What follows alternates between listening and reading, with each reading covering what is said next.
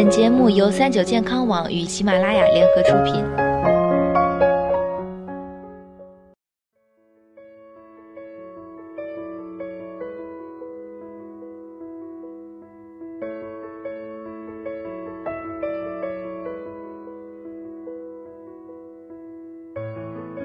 嗨，大家好，欢迎收听今天的健康养生小讲堂，我是主播探探。大家都知道啊，免疫力很重要，但究竟什么是免疫力呢？免疫力啊，即是我们通常所说的抵抗力，它是一个很模糊的词，可以理解为是人体抵御和对抗外来病毒、细菌的能力。人体的免疫力不是一成不变的，很多关于免疫力的说法啊，例如坊间流传最多的是吃保健品增强免疫力，洗冷水澡增加免疫力，捐血会降低免疫力。究竟这些说法是不是真的呢？今天啊，我们就来了解一下。一，免疫力是越强越好吗？过度的提高免疫力啊，可能会导致免疫系统过度活跃，危害机体健康。造成人体对细菌和病毒等感染反应过度，各种免疫因子分泌过度，损伤机体的各个器官和组织。二，吃保健品能增强免疫力吗？把整个免疫系统的免疫力调高或者降低，这件事呢，只有医生和特定的药物可以做到。市场上一切宣传能够增强免疫力的产品，都只会是昂贵的安慰剂。三，儿童常生病是免疫力差吗？首先，很多时候儿童患上感染性疾病，可能并不是因为免疫系统没有卖力工作，而是你太高估他的实力了。其次，免疫力低下的情况在儿童中并没有那么常见，真正的免疫缺陷等影响情况所导致的也不是生活中常见的一些感染。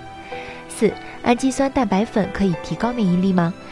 氨基酸呢就存在食物之中，摄入的蛋白质在消化道中被分解成氨基酸才能被人体吸收，而大量补充蛋白质粉啊可能会导致蛋白质摄入过多，代谢产物加重了肾脏的负担。